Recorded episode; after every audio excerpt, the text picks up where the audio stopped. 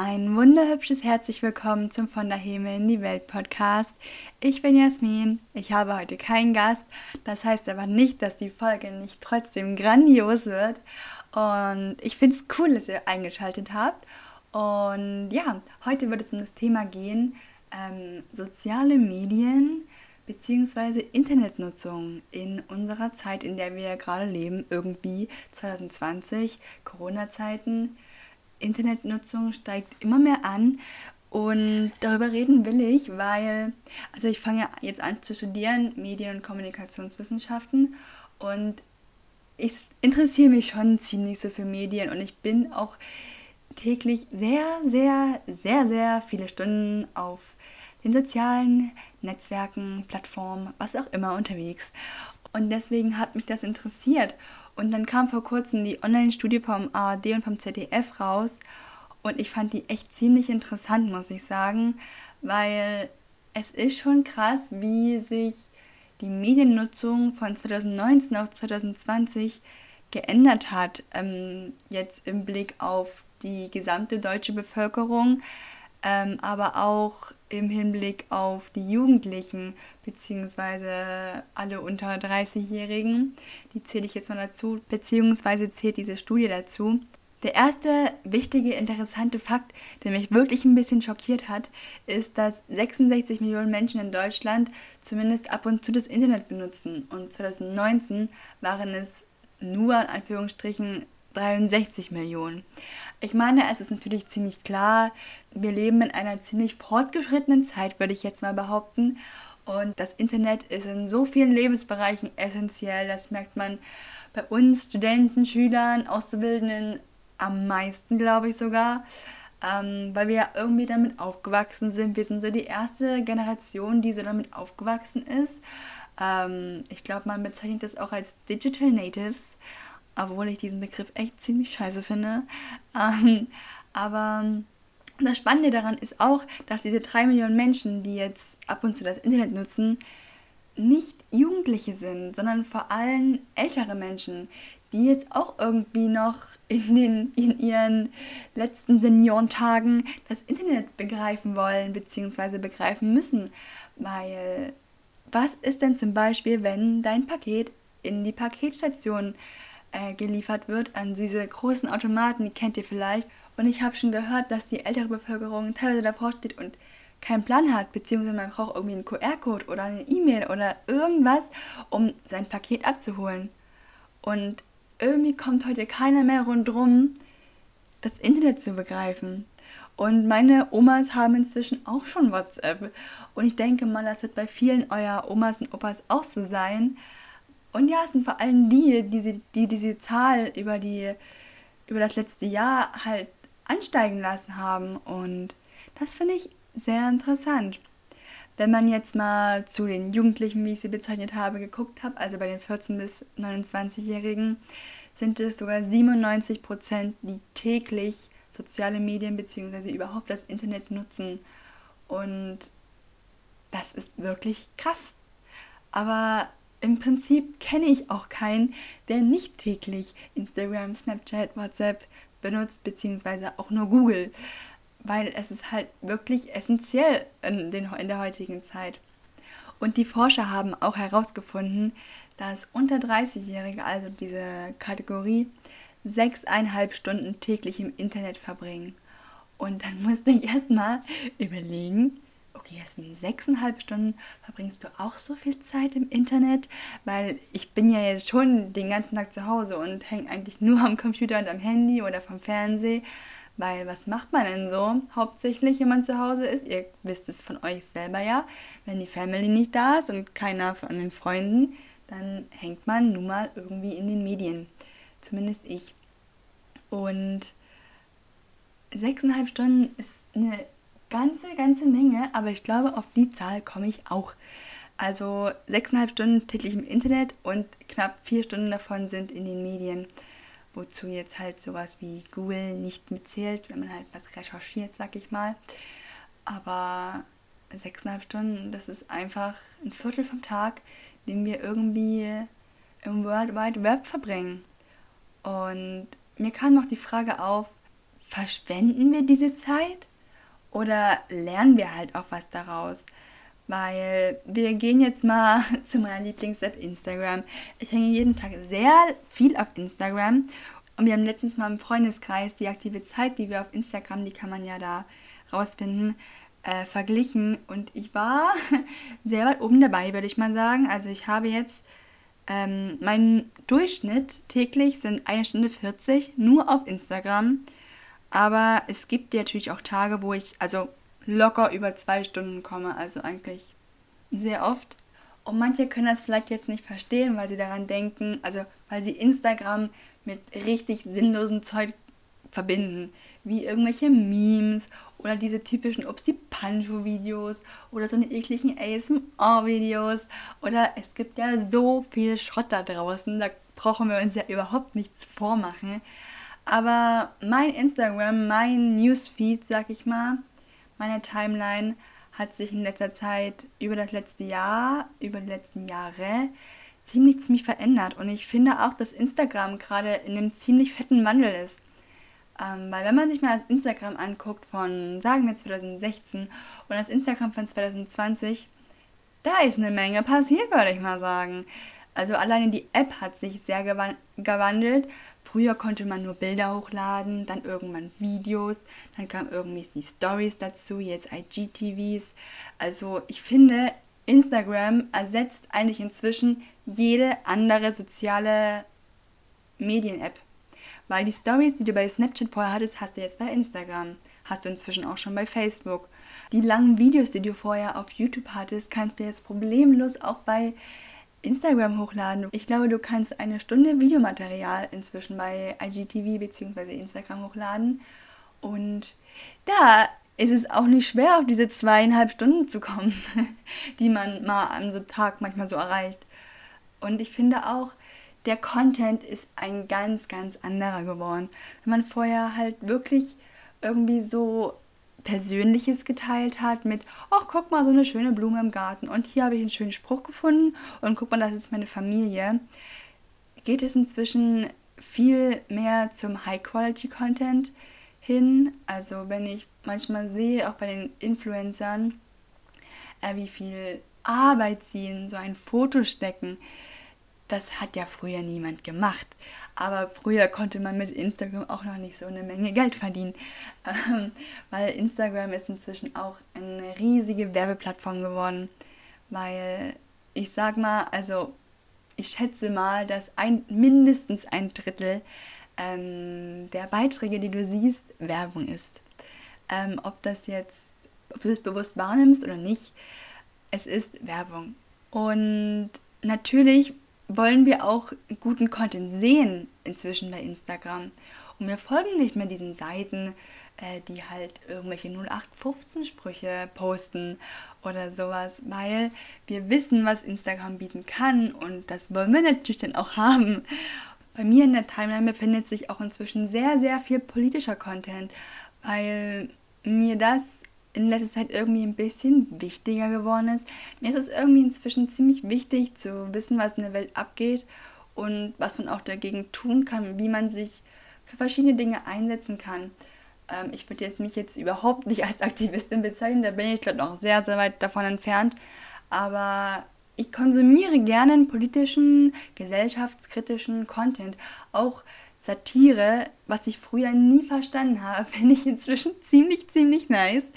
Und ja, ähm, ich meine, die Meinungen bzw. Sichtweisen, Interessen wandeln sich ja auch mit der Zeit und ab und zu setze ich mich auch mal hin und sortiere meine abonnierten Seiten aus, weil manches, was mich früher interessiert hat, früher habe ich viel mehr so Stars gefolgt, äh, Schauspielern, Sängern und inzwischen folge ich fast auch nur noch denen, die ich halt wirklich aktiv verfolgen will. Und das ändert sich halt mit der Zeit so. Man ändert sich ja auch persönlich und auch die App, die Medienlandschaft ändert sich ja ständig. Und diesen Wandel durchlaufen natürlich auch die Influencer.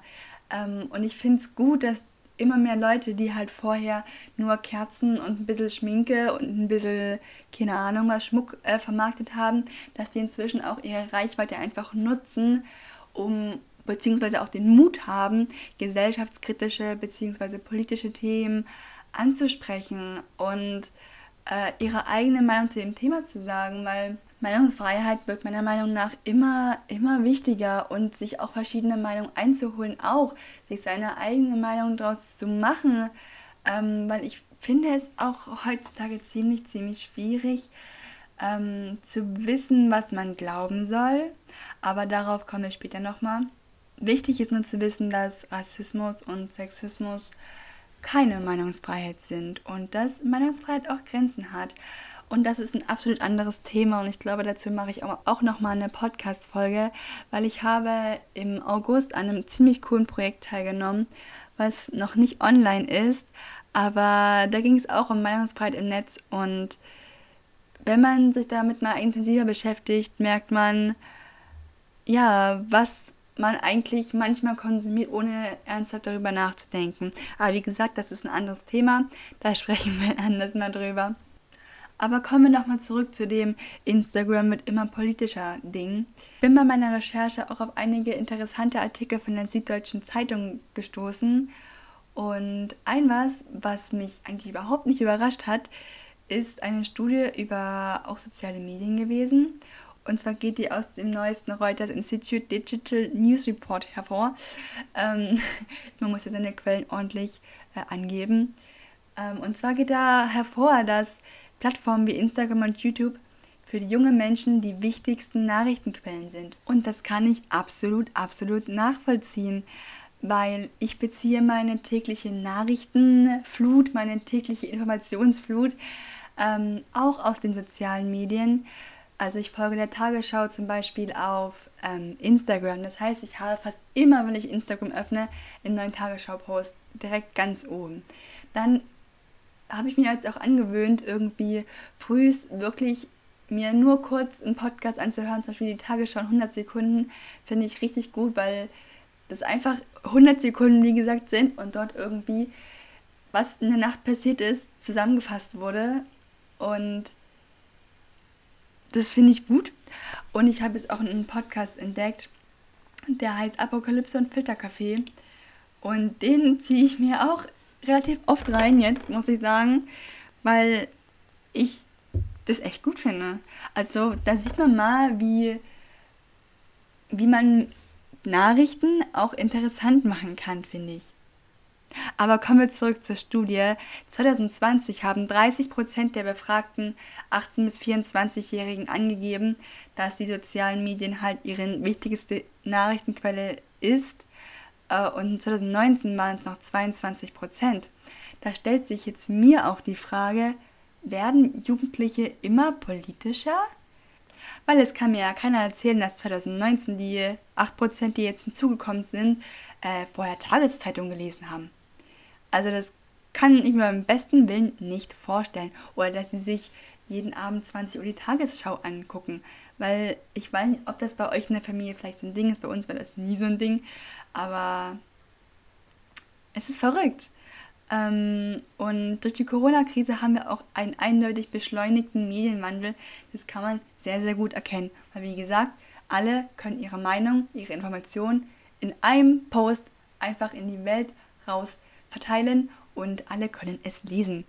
Und irgendwie steigt dir dann auch so das Gefühl so, okay, wenn jeder irgendwie das rausgeben kann, was er denkt, was er will, da steigt natürlich auch die Sorge um den Wahrheitsgehalt der Nachrichten, weil wenn jeder irgendwie sagen kann, ey du, ich mache jetzt hier Nachrichten und äh, jeder seine Meinung dazu sagen kann, entstehen natürlich auch schnell Fake News, die sich bekanntlich sehr schnell verbreiten. Aber eine Umfrage des WDR hat die, äh, aber eine Umfrage des WDR hat ergeben, dass die Medien so glaubwürdig sind wie nie. Also, dass aktuell so viele Menschen wie noch nie auf die Medien vertrauen. Und das finde ich eine ziemlich kranke Sache, weil du hast diese zwei Extreme, also Fake News und gleichzeitig sind die Medien glaubwürdig wie nie, beziehungsweise vertrauen die Menschen am meisten auf die Medien. Das widerspricht sich doch irgendwie. Besonders im öffentlich-rechtlichen äh, Rundfunk glauben besonders viele, mich natürlich eingeschlossen. Wie gesagt, ich folge der Tagesschau, ich folge den ganzen Funk, fast allen Funkkanälen auf äh, Snapchat und Instagram, also dieses Jugend, diese Jugendmedien der öffentlich-rechtlichen. Und ich finde, die machen ihre Arbeit richtig, richtig gut. Die sprechen halt irgendwie alle Leute an, verstehen das mit dem Gendern, können sich halt in die Jugendlichen richtige, richtig reinversetzen, weil es teilweise auch Jugendliche machen. Und das finde ich richtig, richtig gut umgesetzt, was da entstanden ist. Ähm, diese Funkkanäle, die sprechen Tabuthemen an, worüber man vorher nie gesprochen hätte, beziehungsweise nie Bescheid gewusst hätte, wenn man sich damit jetzt nicht intensiv auseinandersetzt, wie zum Beispiel Krankheiten oder besondere Behinderung und so weiter. Und sie machen auch irgendwie auf so viel aufmerksam und regen zum Denken an. Das finde ich einfach richtig krass und ich will hier auch irgendwie keine Werbung dafür machen, für die öffentlich-rechtlichen äh, Funkkanäle, aber die finde ich echt, echt gut, muss ich sagen. Und ich glaube auch, gerade weil sie so gut ihre Arbeit machen, weil sich so viele Jugendliche mit diesen Kanälen, mit diesen Accounts identifizieren können, äh, weil die halt wirklich auch alle ansprechen durch ihre breite Themenvielfalt, glauben gerade junge Menschen den öffentlich-rechtlichen besonders. Und deswegen kommt, glaube ich, auch diese Zahl zustande, dass viele Menschen momentan in die Medien vertrauen. Also das ist jetzt meine Ansicht, aber das könnte schon so sein. Und natürlich muss man bei den Studien immer bedenken, in welchem Jahr wir uns befinden. Also ich finde manche Zahlen nicht ziemlich erschreckend, wenn man bedenkt, dass so viele Kinder, Jugendliche, aber auch Erwachsene und Senioren ähm, zu Hause sind, weil wir schon einen Corona-Lockdown durchlaufen haben, beziehungsweise wahrscheinlich bald wieder einen durchlaufen werden müssen, wenn das weiter so zugeht. Und deshalb finde ich es auch überhaupt nicht verwunderlich, dass im Vergleich zum Herbst 2019 die Gaming-Zeiten unter dem Corona-Lockdown werktags bis zu 75 Prozent zugenommen haben. Und die Social-Media-Aktivitäten um 66 Prozent von 116 Minuten auf 193 Minuten pro Tag in den sozialen Medien. Da haben wir bei mir schon gesehen, dass es gut hinkommt. Und natürlich ist es logisch, also ist es für mich eine klare Folge aus dem Corona-Lockdown. Und wenn man halt einmal in so eine Mediensucht verfällt, kommt man da, glaube ich, auch nicht mehr so schnell raus. Inzwischen kann eine krankhafte Nutzung bei rund 170.000 Jungen und Mädchen in Deutschland festgestellt werden. Und ich glaube, da gibt es noch eine riesen, riesengroße Dunkelziffer. Was ist für mich ein Leben ohne soziale Medien? Das ist eine Frage, die ich mir auch gestellt habe. Und ich finde es echt schwer zu beantworten und das finde ich irgendwie schon ein bisschen erschreckend, weil ich weiß von mir ganz gut, dass ich auch ohne Handy, ohne Laptop eine ganze, ganze Weile auskomme, ohne dass es mir fehlt. Aber wenn ich ehrlich bin, möchte ich darauf auch nicht verzichten. Also ich habe auch schon mal einen Social Media Detox gemacht, wo es mir einfach, wo es mir wirklich einfach zu viel wurde äh, diese Informationsflut, die täglich irgendwie auf dich einprasselt, irgendwann brauchst du halt auch mal eine Pause. Und habe ich auch gemerkt, so Jasmin, das ist völlig voll drin. Aber ich möchte darauf auch irgendwie nicht verzichten, weil ich bin auch gerne auf den sozialen Medien und ich für mich habe schon so ein bisschen beschlossen, dass ich da ein bisschen aufpassen muss, ich sehe mich jetzt da nicht in so einer Risikogruppe, weil ich ja auch viel arbeite, viel Informationen daraus ziehe und nicht halt nur am Game bin, beziehungsweise meine Zeit sinnlos im Internet verschleuder. Aber ich glaube, da muss man echt ein bisschen aufpassen und sich selbst ein bisschen reflektieren und und ich sag mal, in unserer Generation ist da schon ein ziemlich großes Problem, aber es wird noch ein viel größeres in den nächsten Generationen weil die dann schon das Internet seit Baby kennen. Beziehungsweise gibt es ja jetzt schon viele Kinder, die dann mit vier oder fünf schon ihr erstes Handy bekommen. Wo ich mir denke, Alter, Eltern, bitte seid doch mal vernünftig. ähm, weil die Folgen daraus, die Ausmaße daraus, die erkennt man dann noch nicht, wenn das Kind fünf oder sechs ist. Nein, die erkennt man dann erst zehn Jahre später. Und dann ist es meistens schon zu spät. Und ja, genauso ist das mit den Ausmaßen des beschleunigten Medienwandels, den wir hier irgendwie durch die Corona-Krise erfahren. Und ich finde, es ist auch wieder so ein richtig großer Zwiespalt, weil einerseits wissen wir richtig gut, dass wir unsere Online-Zeit reduzieren müssen, dass es uns krank machen kann, dass es uns unglücklich machen kann, dass es uns von echten sozialen Kontakten distanzieren kann. Und immer mehr Leute machen sich das ja auch bewusst, äh, was das Internet mit einem macht. Es gibt ja inzwischen schon genug Studien, genug Artikel in Gesundheitsratgebern und so dazu. Und ich denke, in jedem, jedem ist es irgendwie bewusst. Und jeder macht halt das, was er für richtig hält. Wir sind ja nicht dumm, wir zerstören uns ja nicht selber. Wir können schon noch gut erkennen, was uns gut tut und was nicht. Und irgendwann merkt man es ja. Und es gibt ja jetzt auch diese neue Netflix-Doku, das Dilemma mit den sozialen Medien, die ich mir tatsächlich noch nicht angeschaut habe. Shame on me. Ähm, was ich aber auf, jeden Fall noch machen muss. Aber ich habe die auch nur noch nicht gesehen, weil ich momentan kein Netflix habe. Und das hat auch einen guten Grund, weil erstens bin ich nicht so der Serien- und Filme-Typ.